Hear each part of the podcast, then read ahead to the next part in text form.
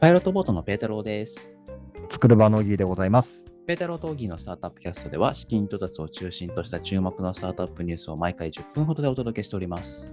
はい、よろしくお願いします。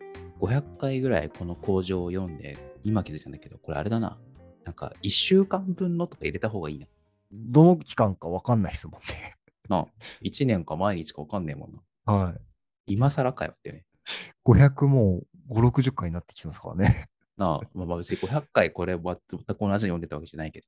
ええまあいいわ、その話は。あのー収録が8月16日なんですけど、お盆でしたね。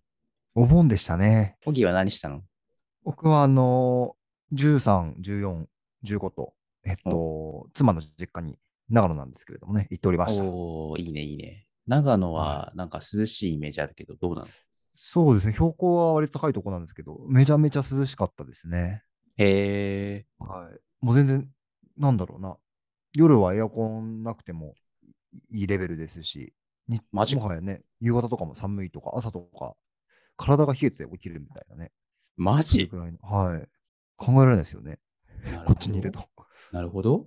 はあと今その話聞いて思い出したんだけど、あの横須賀住んでた時に、僕出身横須賀なんですけい。ど、はい。たまに、まあ、高校生とか、まあ、大学生の時はもちろん毎日のように行ってましたけど、あの高校生の時までに、たまに新宿とか渋谷とか行くじゃないですか。はいはい。で夏に行くと、あの、なん気化熱っていうんですかええ道路からのそうですね熱が熱い。なんか下から熱が来るみたいな感じがありました、そういえば。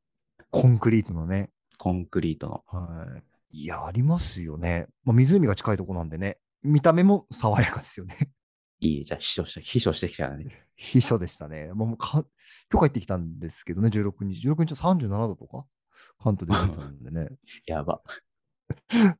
暑いですよ。僕はずっと仕事してましたね。東京で、あの関 東で。そう、今仕事してましたって言って、ふと思い思い出したっていうか、思い返したんだけど、お盆前に取材がやっぱあったんですよ。何個か。はいまあ、はおいうんう盆ん中できないから、やっちまえっていうことで。で、皆さんあれですね、当然のように、あの、お盆の時に作っとけみたいな状態でしたね。今思い返すと。だ誰も、のぞみさん休みますかみたいなこと聞いてくれなかった。いや、まあ休まないんだけど、確かに。普通に仕事するんだけど。さも当然かのように。 一言言ってくれてもよかったんじゃないかなと、今ふと思いました。お盆なのに恐縮ですけど、みたいなところが。恐縮ですけど、あみたいな。僕たちはお盆で休むので、あの、お盆明けに行くでれば大丈夫です、みたい な。 認知すごいですね。ハードワーカーな認知が。ひどい話ですわ、ひどい本話当に。ではい。で、先週はですね、あの第2水曜日があったので、マンスリーピッチがあったんですね。はい。あの、毎月おなじみの。一応解説しておくと、マンスリーピッチっていうのは、サイバーエージェントキャピタルさんが運営しているピッチイベントで、毎回8社ぐらいかな、登壇して、まあ、あの、と、あの普通のピッチイベントっていうよりは、あの、投資家の方が参加するので、まあ、割と資金調達寄りなお話、あの、ピッチイベントになっておりますと。で、その中からですね、2社気になるところがあったので紹介したいと思います。はい、1社目がですね、ウェビナーマーケサース、ビジブル。いや、ウェビナーってね、もう、この2年ぐらい当たり前になってきましたけど、もう珍しくもないですよね。珍しくもないっていうか、もうこっちがメインだよね、ほぼ。そうですね。オンラインでやるのみたいな、むしろそんな感じですよね。そうそう。この間、なんかのイベントは興味あるなと思って見てたら、あの現場でしかやらないってなってて、マジ、はいみたいになりました、ね。行くのみたいな感じになりますよね。そうそうそうそう。でまして僕、ちょっと今横浜済みなんで、はい。それだけのために行くのだるいなみたいなのあったんですけど、まあそれはさておき、ウェビナーやるの、まあそうはいえめんどくさいんですよね。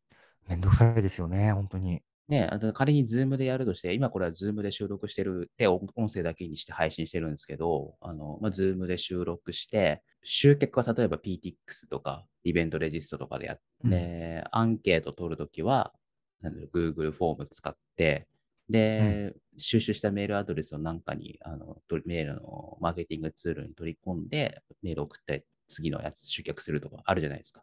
ありますね。確かに言われてみればね、あいろんなサースを使いこなしてやっと一つに完結するみたいなとこあるんですよね。ああ、結構難しいことしてますよね。そう。うんなんか自然とやってるけど、確かに言われてみればめんどくせえわと思って。はい。で、あのこのビジブルは、まあ、それを全部まとめてくれますと。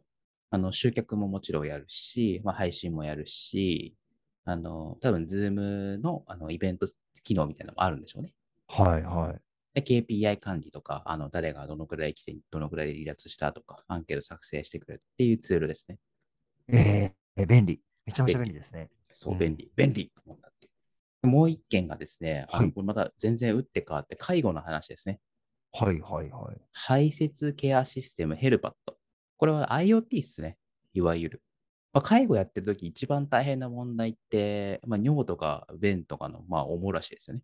そうですね。はい。うんまあ、やっちゃったらしょうがないんですけど、でも、まあ、やらないために、大丈夫か、大丈夫かって結構チェックしに行くらしいんですよ。うんうんうんうんで、それって、あの、まあ、から空振りって言うとあれなんだけど、あのまあ空振ってて全然いいんだけど、あのあ大丈夫だったってなるけど、まあ、確認のために結構その時間が費やされると。うん。うんうんうんうんので、これ IoT 使ってチェックできるようにしましょうよっていうところで、あの便利本当にね、あの便ベ利ッだなドの上に敷くだけ、パッドって言ってますけど、あの、うん本当にあのベッドの上に敷くパッドみたいになってて、はい。ねまあ、それをなんていうかな巻きつけるみたいな。はいはいはい。みたいですね。で、その巻きつけた、まあ、タオルみたいなやつに、あの、匂いが吸い込まれて、なんかあったら、とかある前に知らせるみたいえー、そんなことできるんですね。な。できるらしいよ。ああ。なんかプライドも傷つかなさそうですごいいいですね。これはう。ん。で、これ、やればやるほどデータも溜まっていくんで、なんか蓄積されたデータを利活用して、排泄パターン表や予報が、あの予防予報ができるみたいな。おっしゃってましたね。え面え白い。面白いですね。ううんん。社会的意義があるプロダクトですね、まさしく。まさしく。ってい、はいうこの2件が特に私は刺さりました。面白かったです。ありがとうございます。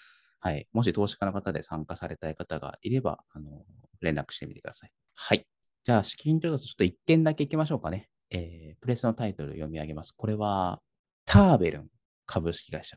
一瞬、タベルンって呼んで、なんか、フード系のタサービスかと一瞬勘違いしてしまいました。NFT レンタルプラットフォーム、エクサかな。エクサを開発運営するスタートアップ、ターベルン。ベンチャーキャピタルおよび上場企業経営者を含め演じる投資家7名から資金調達。おめでとうございます。おめでとうございます。多分ね、下手したら、下手したらっていうか、NFT 系を取り上げるの初めてかもしれないです。そうですよね。うん、僕。ね、NFT 系のサービスあんま好きじゃないんですよ。好きじゃないっていうと語弊があるな。なんか、なんか、何言ってるのかよくわからないみたいな。あの、いや、NFT 自体をちょっと理解はしてるつもりなんですけど、あの、ええ技術的なこととかよくわかんないですけど、うん。なんですけど、なんか、NFT を使ったサービスってどやみたいな。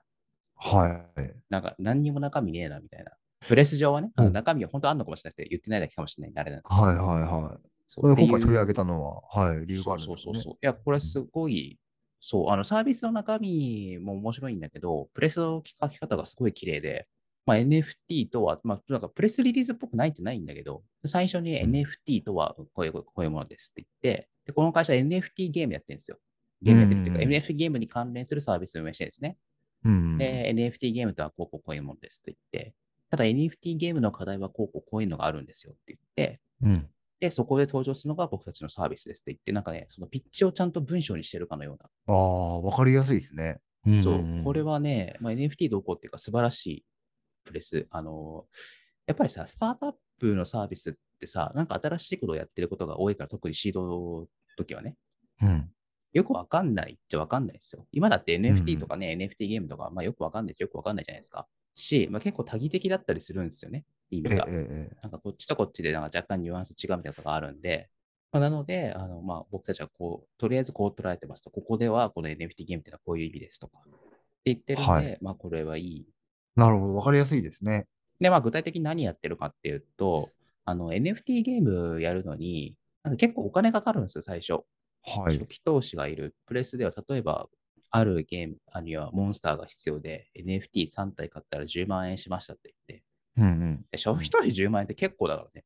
そうですよね。うんうんゲームソフト買うのに10万円とかあんまかかんないでしょっていう。まああープレスで買かからっないてですとねかだったらあるかもしれないけど、まあはいどちらにしろね、まあ、気ら気軽にはいけませんよねと。はい。で、そこで登場してスカラシップっていうのがあるんですよ。まあ、要するにその、誰かが買った NFT を貸してくれるっていう制度なんですけど、まあ、でも個別にやり取りしなきゃめんどくさいん、やり取りするのがめんどくさいんで、あのその、あの、そのスカラシップ、あの、うん NFT の貸し借りするためのプラットフォームを作りましたみたいな感じですね。ええ。ちょっそう、とわかる、今までのなんか、なんだろう、ちょっとわかる気がする。そうそう、わイかメーるジありますねわかるんですよ。わかうんるんですよ。わかるんで すよいや、だから、すごいいいプレスリリースでしたね。 NFT なのにっていうとちょっとなんかあれですけど、っていうところでございました。はい。